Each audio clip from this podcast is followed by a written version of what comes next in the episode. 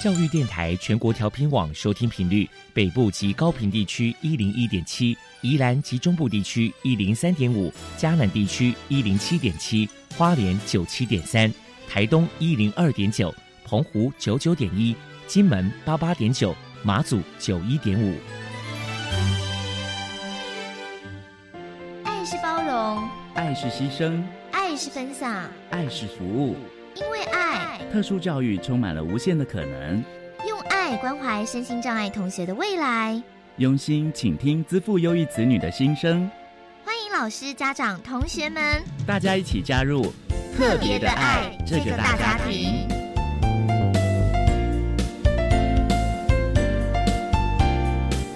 本节目由教育部学生事务及特殊教育司指导，国立教育广播电台监制。欢迎收听。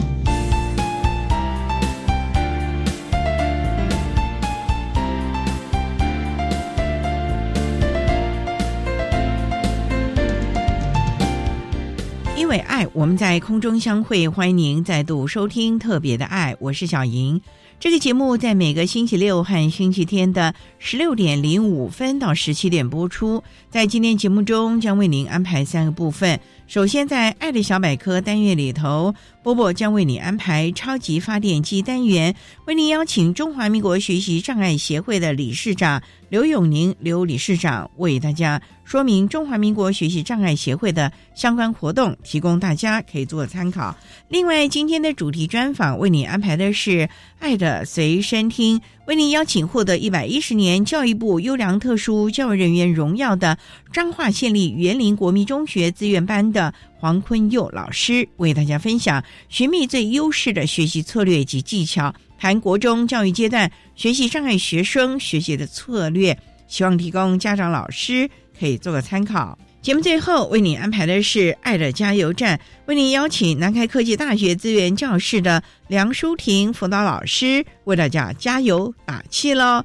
好，那么开始为您进行今天特别的爱第一部分，由波波为大家安排超级发电机单元。超级发电机，亲爱的家长朋友，您知道有哪些地方可以整合孩子该享有的权利与资源吗？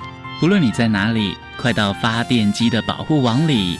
特殊教育网网相连，紧紧照顾你，一同关心身心障碍孩子的成长。好，我是 Bobo。今天的超级发电机，我们特别邀请到中华民国学习障碍协会的理事长刘永宁女士来跟大家介绍一下协会所举办的活动。首先，我们先请刘理事长来介绍一下中华民国学习障碍协会提供了哪一些服务。提供的服务其实，呃，基本上是以家长为主，所以会帮家长开一些课程。办一些演讲帮家长，但是也要帮孩子，所以我们帮孩子，呃，我们也有一些活动，譬如说我们会办一些夏令营的活动，每年都固定会办的是全国性的画展。然后还有就是针对于国中要升高中的学生，我们要让他们知道说如何选择就是适当的升学管道，还有就是他的兴趣跟性向该如何去判断。然后对于未来将来升学管道，他有哪一些可以考虑的？那当然，对于大二、大三、大四的同学，我们会帮他们开就是就业的辅导的课程，因为大学毕业接着碰到的大概就是就业了。那所以他们对就业很强烈的需求需要这样，那我们也会每年都会，呃，找大概北中南四个学校来办理这个活动。接下来，请您谈一谈，在今年的下半年，协会这边会举办哪一些活动呢？其实我们每年固定要办的活动哈，就是演讲，好，就是针对学习障碍的各式各样的演讲，这个是我们是固定的，不会变动的，就是每年都会做。还有一个就是大专的北中南是有办就业的课程，也一样会办，所以这个也都没什么问题。那还有一个最重要的就是我们的画展，年底的时候也分三个地区来办理。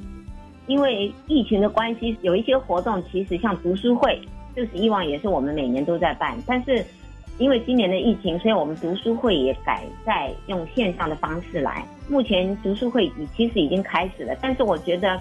读书会是在讲有关 IEP 的，就是个别化教育计划，家长怎么样参与，然后要对 IEP 有所了解的话，这个随时加入，我觉得其实对家长来讲都是有帮助的。所以我们倒没有很强调说你一定要从头开始，反正随时知道，然后以后我们有机会的话，还是会利用线上的方式来办理这种，不管是座谈或者是读书会或者是演讲，都一样会办理。那再来想请教一下理事长，因为我知道说，呃，协会下半年一个非常重大的活动，就是超越自己幸福会爱这个学习障碍者的联合画展活动。对，那么请您跟大家介绍一下，参加这个画展活动可能有哪些条件的限制，内容是什么呢？我们其实这个画展全国性的大概办了将近快十年了，报名的其实很简单，对象就是针对学习障碍的同学。或者是疑似学习障碍生，就是他现在还没有拿到政府会的证明，但是他已经是疑似生了，这个我们都包含在内。那我们分为国小组、国中组、高中组跟大专组，分成四个组，稍微有一个评比。那我们有分特优、优等跟佳作这样子。在办的时候，我们要分三个场地，就是会在新竹、彰化、台北，然后大概新竹场是十一月二十九号。那彰化场是十二月六号，台北场是十二月十七号，新竹跟彰化都是一个礼拜。那台北场的时间会比较长一点，大概两三个礼拜这样子，到明年初截止这样子。所以说到时候听众有想要了解的话，可以上网去看这些样的讯息，对不对？好，那再来可能想请教您一下，因为这个画展呢办了这个多年下来，要不要谈谈，就是说有没有收到来自于家长跟学生的一些热烈回响呢？当然，每一年都有一些很特别的孩子，或者是一些很特别的状况。最近几年让我们觉得很欣慰的，就是说我们很多孩子，大家都知道哈，因为学习障碍也好，因为他是特殊生嘛，那他的学科成绩都是比较弱的。但是他如果有一项专长的话，让大家看到他的，为什么我要办画展？其实也有一个很大的原因，就是说让社会各界哈，不管是家长或是老师，虽然他的。学业成绩并没有那么好，甚至有些学业成绩还真的是不太好。但是他有某些专长，除了绘画之外，有的孩子是在音乐方面，有的是在体育方面，其实各有他的专长。其实我们只要看到他的亮点，就不要一直着重在他的这个成绩这一方面。那很多孩子因为成绩不好，所以他的。第一个人际关系可能就会比较退缩，所以他对外的表现或者是他就会比较退缩一点，就是不太敢讲话。但是因为这几年的这个画展看下来，我们有发现到很多孩子，他可能我们在听老师或者是家长在讲，就是说他在国小的时候，可能真的都属于那种比较不太会表达的这一类的孩子。可是随着参加画展之后，他找到自信，觉得自己好像并不是一无是处的时候，他就比较敢表达。以前就是说，哎，他敢跟大家介绍他的画作。然后最近我们有一位大专的同学，他甚至可以在颁奖典礼上，他就跟着所有的来宾，把他的一些求学的一些心路历程，然后借由的画作，然后来跟大家讲。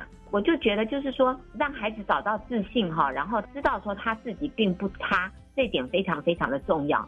那我觉得借由画展，可以让很多孩子觉得他自己有值得肯定的地方，我也觉得很欣慰，然后也很替这些孩子高兴。等于是收到有很多来自于像是这些学生们的一些热烈的一些反应，其实也很开心，就对了。好，那最后不晓得，呃，理事长针对整个协会的活动，可能还有什么样的话想传达呢？像中华民国学习障碍协会，其实我们是全国性的。所以，我们除了为家长办一些，其实我们也参与很多政府单位的一些活动，譬如像说每十年会修一次的特教法，我们也针对我们的孩子，就是有一些权利啦，或者是家长们该尽一些义务，我们都会针对这个议题，大家也都会在讨论。所以我在想，对于家长的真能，我们是不断的在办理这些活动，因为我觉得，哎，孩子的问题并不是说直接交给学校就好了。家长其实也有很大一部分的责任跟义务，要帮助孩子、帮助老师、帮助学校来成就我们的孩子。所以这些东西也是我们不断的在教育家长，好让家长能够知道说，怎么样跟亲师好好的沟通，能够达到双赢的目的。我们协会成立大概二十多年了，我觉得事情做了不少。那当然很多事情也是力有未逮，好那。我们也希望能够有多一些的家长能够出来，大家一起来为孩子争取一些他们该有的权利，或者是说来帮助孩子多一点资源给他们，让他们在求学的过程当中能够比较顺遂，然后将来就业也可以找到一份他能够胜任，然后也可以做得很好的工作。我想这个就是我们做家长的，还有我们协会最大的 目的，也就是在这里。非常谢谢中华民国学习障碍协会的理事长刘永宁女士接受我们的访问。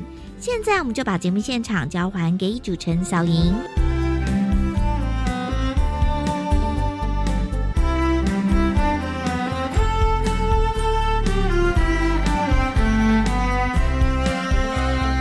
谢谢中华民国学习障碍协会的刘永宁理事长以及波波为他介绍了相关的资讯。您现在所收听的节目是国立教育广播电台特别的爱这个节目，在每个星期六和星期天的十六点零五分到十七点播出。接下来为您进行今天的主题专访。今天的主题专访为您安排的是《爱的随身听》，为您邀请获得一百一十年教育部优良特殊教育人员荣耀的。彰化县立园林国民中学资源班的黄坤佑老师为大家分享寻觅最优势的学习策略及技巧，谈国中教育阶段学习障碍学生的学习策略，希望提供家长老师可以做参考了。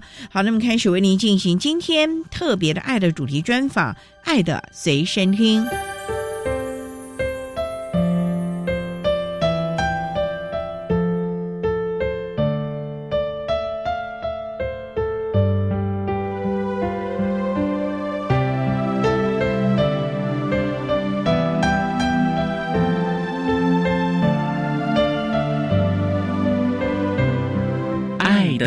随身听。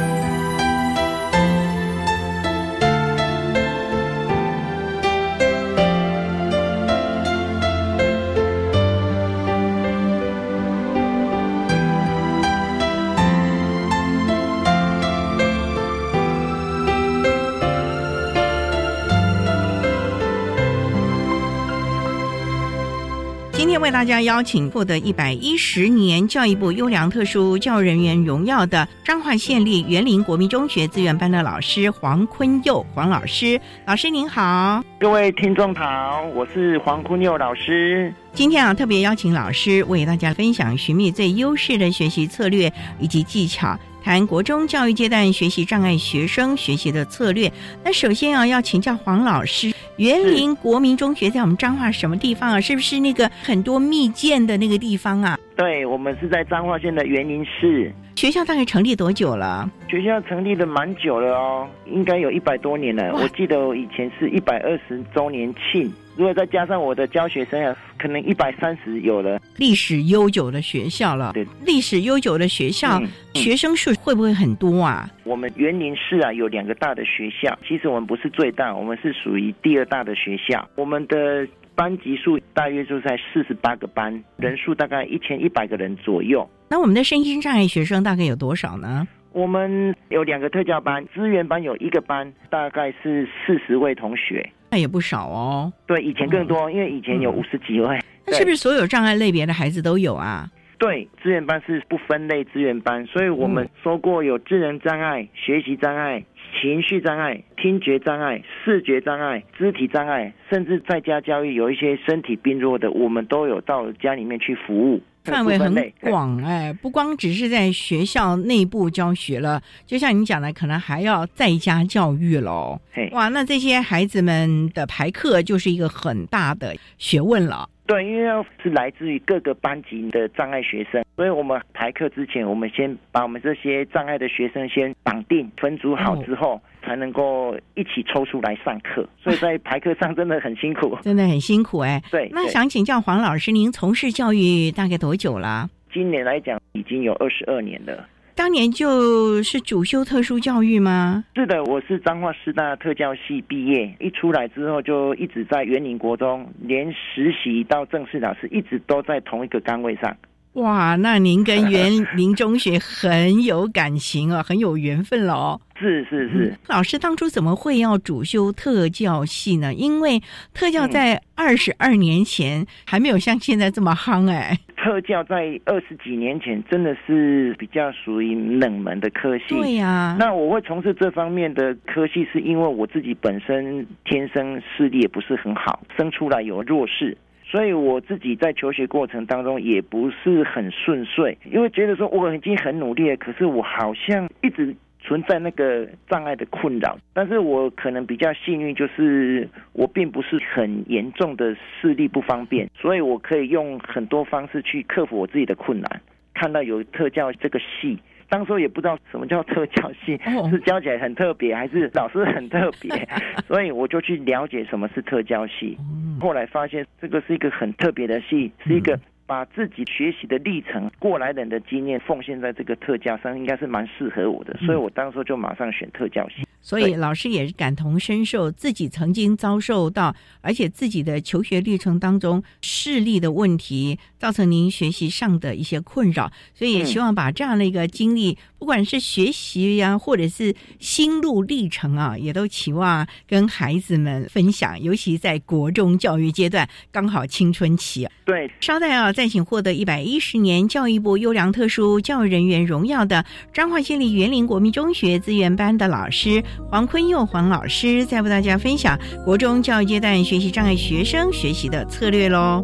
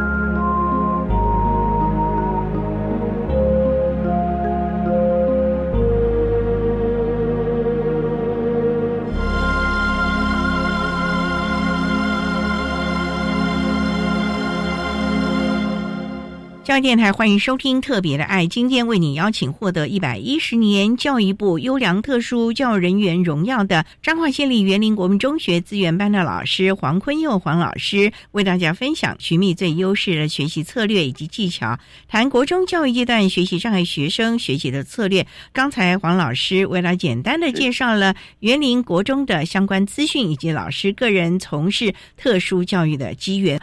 那想请教学长的孩子在园林国中有多少位啊？大概就是十来位。那学长这些孩子大概都是些什么样的状况呢？因为我们知道有听说读写算啊很多元呢。是学长的孩子非常的多变化，我们基本上会用一些测验把它分类出来，就是说他是不是阅读方面有问题。就会把它可能是阅读上的障碍，那如果是数学上有问题，那我们可能就会把它说成数学这方面有问题的障碍。有一种比较特殊的，就是他可能都是懂的，可是他真的是写不出来，那我们就可以把它分类为比较特殊一类，叫做书写障碍。那基本上学习障碍大致分阅读啦、数学或者是书写，可是如果在细节上，我们会发现他实际的表现状况又是差异很大。因为每个孩子都不同啦，对，差异很大，所以我们要看实际状况，学生他是怎样子的表现，他的障碍在哪边，然后我们要做随时的调整。像您的资源班呢，它是一个同整的嘛，大家都是在这个班级分组来上课，那你要怎么来面对不同情况的学障孩子？你要怎么来教导他们呢？因为可能阅读理解有问题的，可是。他可能在其他的部分很强啊。是，那我就讲一些比较白话文好了。比如说，有一些学生他可能不写字的，就是说他可能在符号认知上会有一些部件啊、偏旁啊，他认不出来。可是他可能可以读哦，他可能读得到，可是他写不出来的。在教导上，我们可能会尽量用图方面的表征，文字少一点，然后图多一点。在作答方面就会减少他写的时间，不然他会写不完。所以我们就尽可能用圈选的，这样就可以解决他一些学习上的问题。不然他会一直觉得我永远跟不上人家，因为我就写不出来。对他的自信心其实会有打击他自信心马上就被削弱，然后就不想学。可是他是有能力的，他只是写字会有障碍。那如果是说有的是记忆力很差的，就是说他的短期记忆力很好，可是明天就忘掉了，那我们就会用不一样的学习方式。像我就会尽量用教具操作的方式，因为我们的学习不是只有听觉跟视觉，对。但是国中生时常的教学就是听觉跟视觉，因为这方面的速度会比较快，进度会比较快。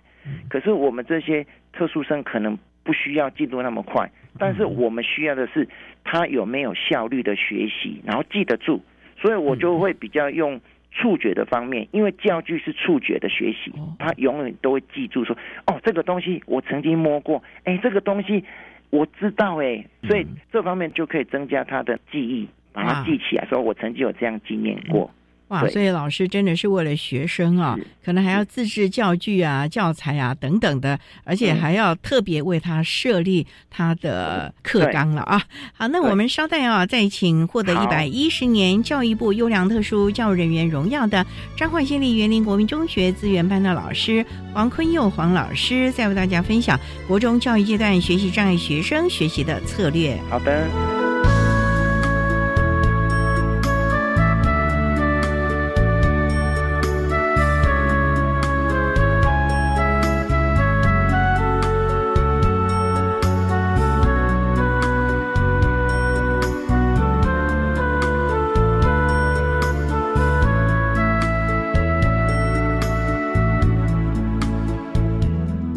各位听众，大家好，我是国立台东大学特殊教育系的曾世杰教授。要怎么样帮助学习障碍学生呢？我觉得找到学习的起点，用系统结构明示的方式，把最基础的能力，尤其是读写能力建立起来，他们就会有比较好的后面的学习发展。我相信点点滴滴的努力，涓滴成流，滴水穿石。量变可以造成质变，柔水可以变成雕刀。泰鲁格的峡谷就是这么切割出来的。我们的学习障碍孩子也需要柔软的水的力量把他们雕塑成才。谢谢大家。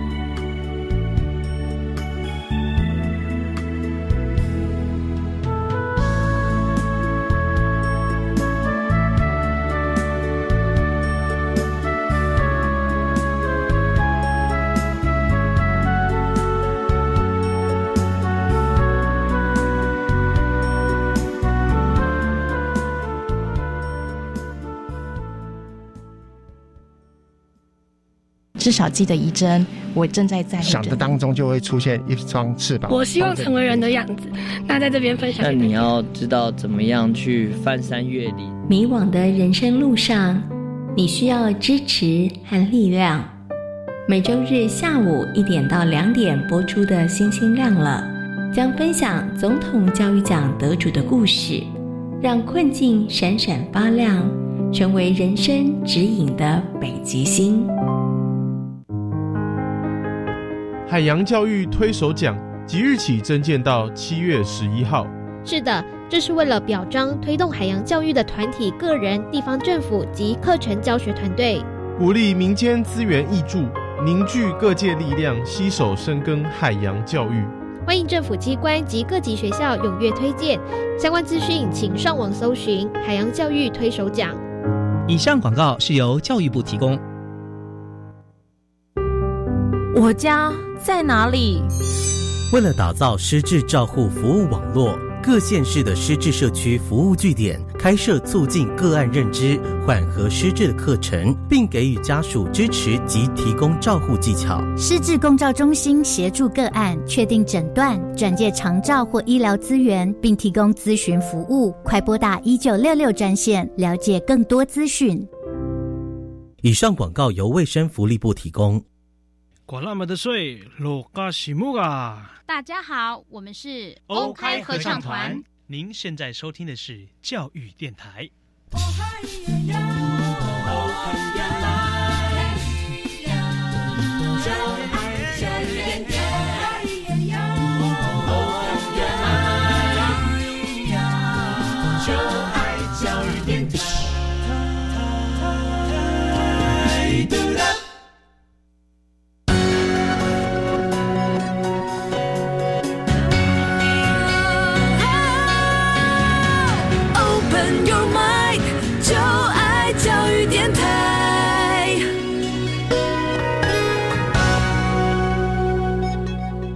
电台欢迎收听《特别的爱》这个节目，是在每个星期六和星期天的十六点零五分到十七点播出。在今天节目中，为您邀请获得一百一十年教育部优良特殊教育人员荣耀的彰化县立园林国民中学资源班的老师黄坤佑黄老师，为大家分享寻觅最优势的学习策略以及技巧。谈国中教育阶段学习障碍学生学习的策略。刚才在节目的第一部分，黄老师为大家简单的介绍了。针对我们学障的孩子各自不同的情形啊，老师有各自不同的教学策略了啊。嗯，不过呢，我个人很好奇啊，老师刚才有提到说，有的孩子他是属于要用视觉甚至于触觉，所以你会为他制作很多的教具。请问您是教他哪一科啊？需要用触摸的是地理科吗？我们资源班服务的是国文跟数学。我大部分是教数学科，数学需要有教，数学需要有教具，例如数线，就是很多的线段，我们必须要让他学到正负数。我们可以在数线上做一个行走，往前走，往后走。因为往前走跟往后走就有正负的关系嘛，有方向的关系嘛。还有你是面向哪一边，这个部分他们会实际在地板上可以操作。因为我只在地板上画一些格子，让他们知道我的起点在哪里，然后我的终点该怎么走。这样的话，它的正负数的算式哦，就可以把它列出来，那就非常有感觉了。这个是可以带着走的能力吗？他不要在你这边上完了，回到他原班要考试评量了，又忘记。因为那些东西他会存在他的脑子里面。如果他实际操作会的话，我们就会说：那你们开始哦，用想象的，你心里面有一把尺，而这把尺不是都是一二三四五六七，还有反方向的负一、负二、负三、负四。你想象你是那把尺上面的一个什么样的可爱的动物，你要找寻它的主人，它就会怎么走怎么走。这样的话，它就会很有感觉，用想象的就不需要每一次都是实际操作。这还要会善于说故事啊！没错，特教老师要十八般武艺，而且我觉得老师好有创意哦，还用格子的方式。让学生了解了这个线数的问题了。对，还可以玩叠杯。我们要了解数线上的数字的大小。我都是用曾经用过的那些塑胶杯，然后把它收集起来，不要丢掉。在那个杯子的底部把它倒盖过来，底部就可以贴上圆圆贴。那圆圆贴上面就可以写很多的数字，有正的，有负的，有分数的，有小数的，请他们由小到大把它叠起来。就等于数字的大跟小的排列，那我就可以很清楚你是哪个部分没有弄清楚的。没有想到这个塑胶杯也有这样的一个用途了。对，那甚至可以摆五个杯子，然后我们可以做闪灵快手。也就是说，我先请他们做动作，比如说先摸头啦，或者是摸屁股啦，或者是叉腰啦，然后我突然就喊一个数字，他就必须要摸出那一个杯子上面符合条件的杯子，然后看谁。最先获胜，这样的话就很有趣，学生就会有竞争的那个感觉。对他们三战两胜输了，他们就不甘愿，然后就说：“老师不行，三战两胜，我要五战三胜。”那五战三胜输的人说：“不行，我还要七战四胜，让他们的学习可以一直延续下去。”所以老师就要用很多的诱因激励他们。让孩子是愿意主动学习，而不是我来资源班就是来打发时间啦。时间到了我就回我原班。而且这样子有教具操作，甚至有竞赛的闪灵快手这样子的活动的时候，我发现。他们学到后面，因为我们的专注力其实一般生都已经不高了，那更何况我们的特殊生，所以我要让他们的专注力能够提高，继续延续到后面的时间的时候，我就会改变我的教学方式。他们有这样的活动的之后，他们就会很专注在学习这方面，然后都觉得学习已经不是压力，而是一种快乐的历程了。通常老师觉得这个专注力要多久的时间？因为国中的一堂课五十分钟了嘛。其实经过研究，二十分钟是极限。二十分钟极限了。对。然后就会晃神一下，然后再拉回来。对，而且每个人晃神的时间长短都不一。哦。那我们老师如何把它控制在？比如说，我上了一段之后，我们就会让他观察一下老师拿出来的这些杯子上面有什么东西呀？上面贴的圆圆贴有什么啦？事实上，我在引导他们把专注力慢慢再把它拉回来。哦，然后他会看我的教具，这些教具的长相是什么？事实上，就是在让他们休息了。然后我进行活动的时候，他们整个就会把他们刚刚所学的东西展现出来。如果刚刚的东西没有学好的话，他们马上可以知道刚刚老师有讲过或学过东西，我并不熟练。所以我有时候就会有一个中场休息，来，大家再复习一下。等一下我们 Part Two 再玩一次。再练习一次，老师，那上你的课好有趣哦！同学会不会都不肯回去了？就是下了课都不肯走了？会会会，我就会教具摆在桌上。我说，那现在你们有一些福利，自由时间，这个自由时间让你们下课可以在那边操作，都没有关系的。所以也就激发了孩子们愿意学习的那一份力量，还有那份心力了。对，因为我让他们操作教具之后，后来他们想要自己设计教具啊，他们还会自己设计啊。因为我本身也会用折纸去教数学啊，折纸怎么教啊？比如说我们今天想要做一个爱心，事实上那个爱心不需要很困难，不要去剪那个爱心的边缘，我就跟一些折纸的大师他们学过，就是只要折一折，然后剪一刀，打开就是爱心了。只要剪一刀就够了，甚至他们可以做不一样的变化，那个就是用对称的方式去学数学。他们可以做出爱心的卡片，而且这个爱心的卡片是可以翻面的，就是两个爱心叠在一起这样的翻面的卡片，跟外面的卡片成品是一样，可是做法完全不一样。老师，你们还真的是十八般武艺，样样要通啊！而且要常常的精进各种不同有趣的策略了。对，所以啊，特教老师真的很难了啊！好，我们稍待啊，再请获得一百一十年教育部优良特殊教育人员荣耀的彰化县立园林国民中学资源班的老师黄坤佑黄老师，再为大家分享国中教育阶段学习障碍学生的学习策略喽。好的，好的。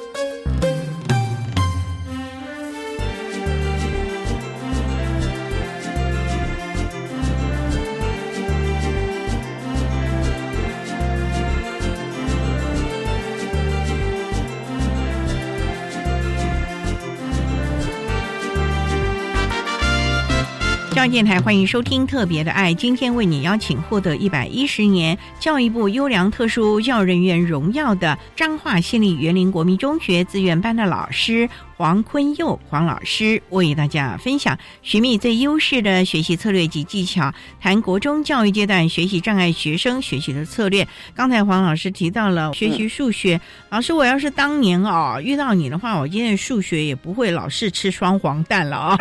OK，老师，您说您还有另外一个教学的方法很特别，那么为大家来分享。好，因为我自己的专长是设计数学的桌游，还有制作。数学的教具，还有折纸、魔术，大概这几个方面去引导学生。在教学上最常遇到的学生很不爱学习的就是计算，因为他们会认为计算没有什么用，反正以后计算机帮我算好好的，电脑也帮我算好好的，马上就可以看到这个答案的结果。可是他们却忽略计算这部分是数学扎根很重要的。可是我们又不能一直在讲说，哎呀，这计算很好啦，这个计算对你以后有帮助有多少？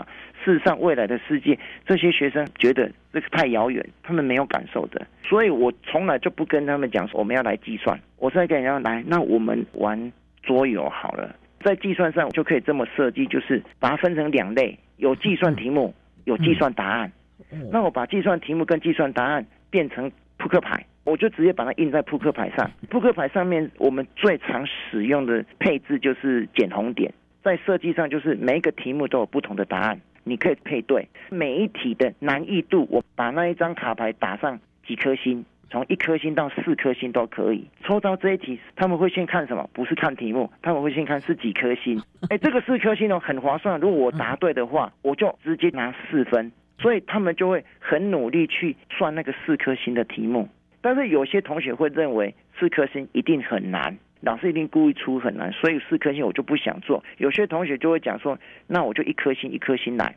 可是我在配置上啊，我会让他们有一些 surprise，就是有一些惊喜。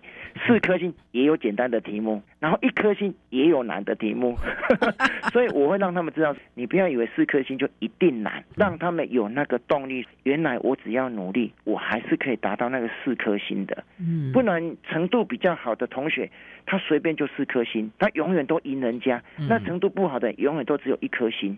所以我有顾虑到，虽然我们是特殊生，就算在计算上也有程度的落差。那我会用这个卡牌让他们了解，我今天一边玩一边算数学，所以已经不是数学为主体，而是啊，我就想赢别人啊。哦。可是它的过程却是需要靠计算的，所以他们就不会觉得计算是一个苦差事，反而是一个挑战了，是一个有趣的挑战。不过老师啊，这些孩子啊，过去的学习经验常常有一些挫折，会让他们觉得学了半天没有用，所以情绪就没有办法去掌控。如果说有的孩子真的像您已经这么想方设法了，设计这么有趣的学习的方法，可是他如果还是由于他的障碍的问题啊，没有办法达到他的水准的时候啊，他跟同学一比较，那个情绪就上来，那这时候老师该怎么办呢？我们在上课当中哈，有一些学习障碍同学哦，他情绪也是或多或少会有落差。有的他输了，他会自己去转化自己，他会鼓励自己、安慰自己，说：“哎，没关系，我继续来。”可是有些同学他却没有办法转化这样的失败的经验，他们就开始骂别人啊，你就是怎么样呢？你作弊啦，或者是说他们在赢了一次之后，他们就开始去取笑别人，比如说。哎呀，就是你嫩呐！你看你嫩，所以你输给我。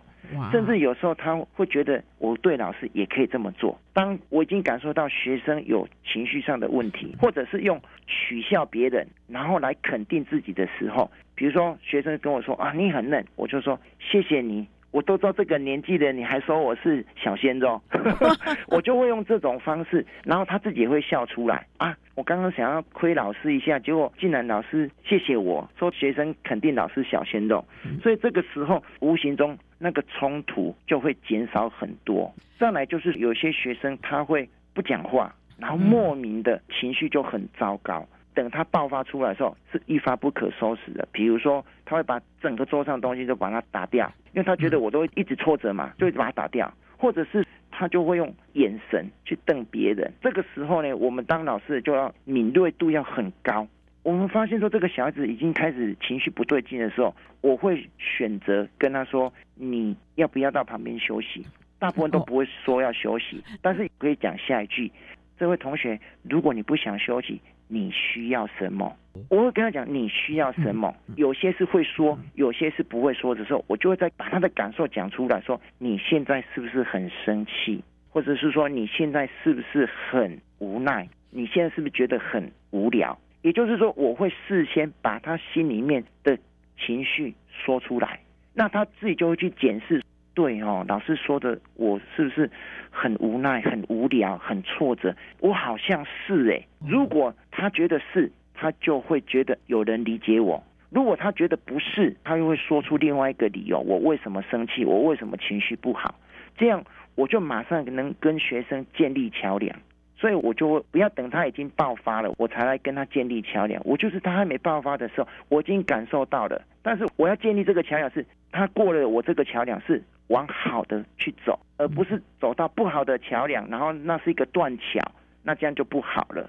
有些学生会用逃避的方式，比如说他情绪不好就伤害自己，或者是他情绪不好他就借故我想去上个厕所，然后上厕所回来之后，他可能就受伤了。因为他会拿东西去割自己，拿东西去让自己的手啦，或者是脚啊受伤。因为我够了解他，就会跟他讲：你等一下上了厕所，你会不会受伤啊？手受伤啊？哪里受伤回来啊？或者是把他想逃避的招数先讲给他听，然后他回来就不会受伤了。因为他觉得他用这个方法是没有用的，因为已经被老师识破了。所以，如果有情绪、有一些行为问题的话，我都会跑在他前面，就是说我的思绪会跑在他前面，先告诉他，你等一下会想要怎么做，对不对？等一下会不会怎么样，对不对？所以这个部分，我就是自己先搭桥。不要等他出了问题，我再跟他搭桥，这是我的处理方式。老师，我觉得啊，有点像孙悟空难逃如来佛的手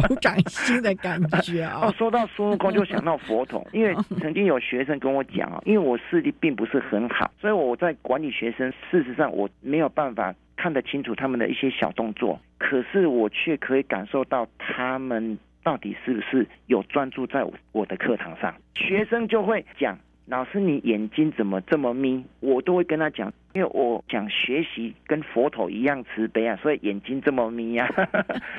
所以这部分他们不会用话语伤害到我，因为有些如果比较自卑的人，他会觉得啊，你是在笑我眼睛很眯，或者是视力很不好，在取笑我。但是对我来讲，我觉得我应该带给学生的是。更多正向的东西，所以他们会学我，他们想要取笑我啊，或者让我出糗的一些话语，我就会用另外一个话语把它转化掉，而且这转化掉是比较正向的。觉得老师情商非常的高啊！好，我们稍待啊，再请获得一百一十年教育部优良特殊教人员荣耀的彰化县立园林国民中学自愿班的黄坤佑老师，在为大家分享国中教育阶段学习障碍学生学习的策略。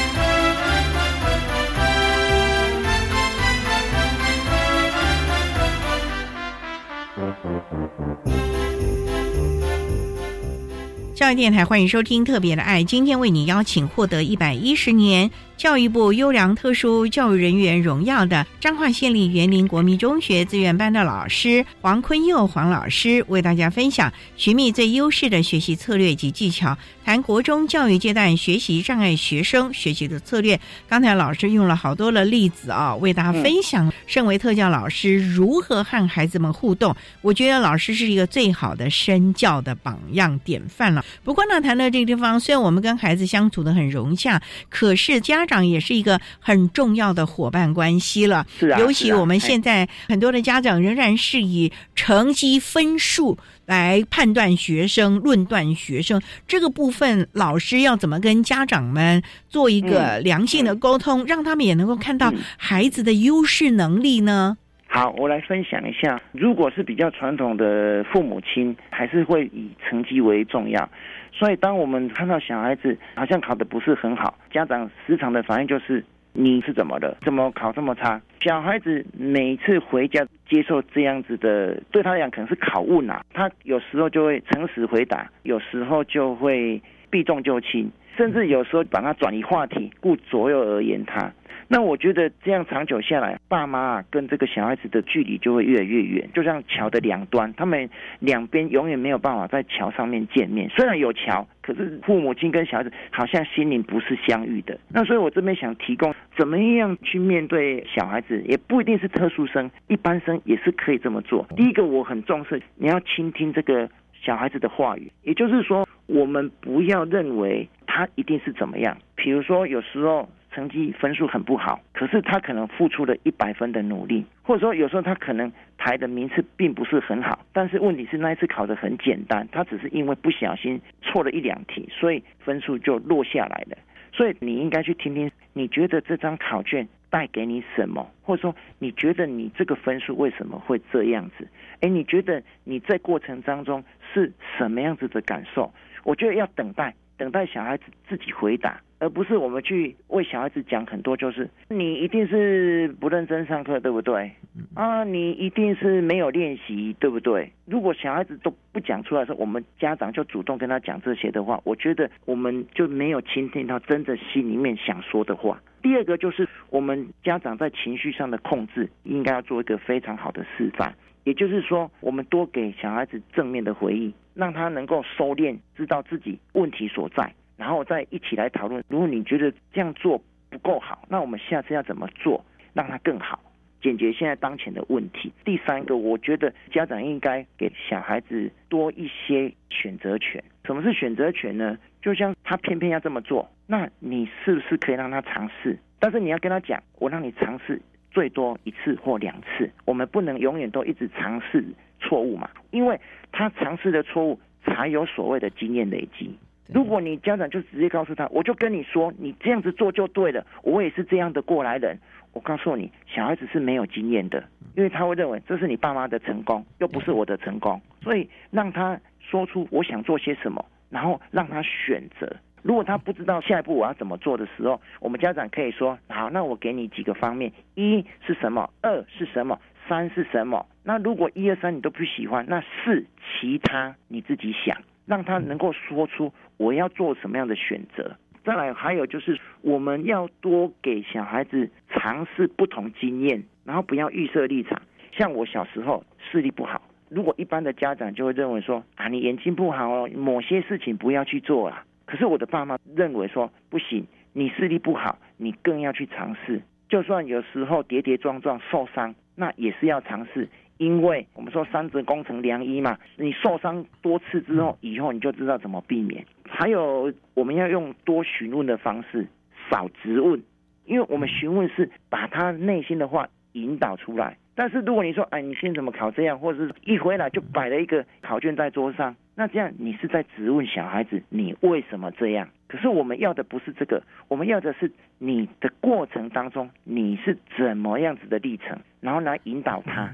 然后最后的结果虽然成绩是不好的，或者结果是不好，但是我们可以帮他收敛。从这些过程当中，我们收敛出我们有哪些是优点，哪些是缺点，哪些需要继续保持，哪些是需要改进。最后一个就是我们对小孩子的带领上哈，应该要引导多一点。禁止的话，可以适当的开放，因为现在国中生不像国小生或者是幼稚园的小朋友，他已经是国中生了，他有很多很多的自主权，所以你反而越禁止，他不见得会听你的话，他可能会越要这么做，那你就觉得啊，这个是叛逆期啊，每个小孩都这样，事实上不然，如果你多给他引导，他或许会表现的比你更好。比如说现在就是手机使用的非常的广泛，但是手机也有很多很多好用的东西。比如说像我在教学的时候，我们会用手机去玩 quiz 啊，线上的测验啊，甚至有一些 A P P 是在讲立体图形的，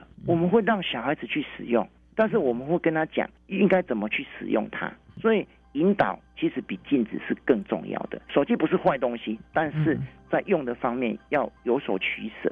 所有的事情其实都有正反两面，重点就是于家长和老师怎么样站在一个引导的立场，让孩子能够真正的了解了啊。好，那今天啊，限于时间，我们也非常的谢谢获得一百一十年教育部优良特殊教育人员荣耀的彰化县立园林国民中学资源班的老师黄坤佑黄老师，为大家分享了国中教育阶段学习障碍学生学习策略的分享。非常谢谢你，黄老师。好，谢谢。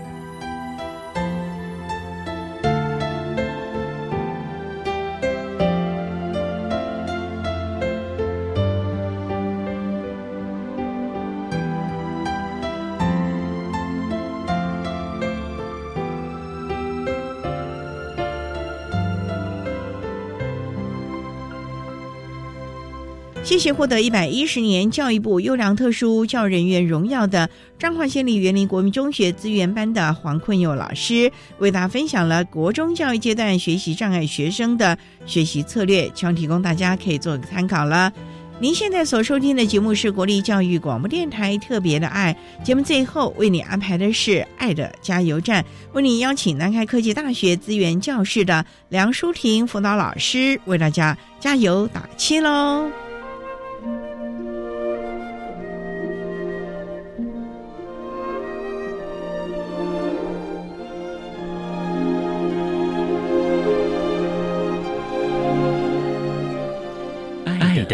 加油站。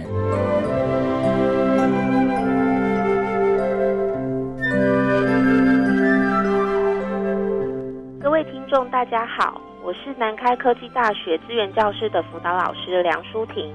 针对高等教育阶段学习障碍学生学习的协助，想跟教师们做个提醒。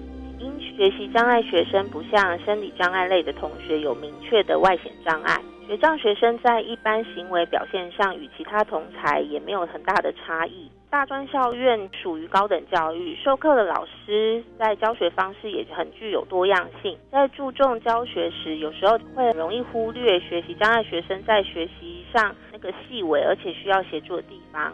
所以希望教师们在知道班上有学习障碍的学生后，能多给予关心跟弹性协助。并与资源教室多多保有双向的沟通交流，让学习障碍学生在大专校院进修专业的时候，也能感受到学习无障碍的趋势。学习障碍学生是大专特教里面很庞大的一群，在学习上也都常被归为学习尚可的类群，所以希望在各校院的角色，包含学生、同才、家长、教师、教职员及资源教室的合作模式下。我们可以共同为学习障碍学生努力，打造一个供学习障碍学生学习无障碍的环境。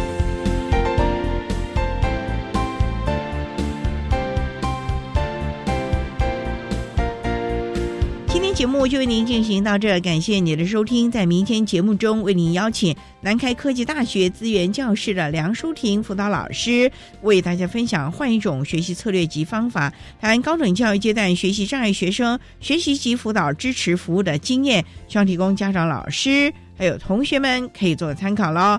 感谢你的收听，也欢迎您在明天十六点零五分再度收听特别的爱。我们明天见了，拜拜。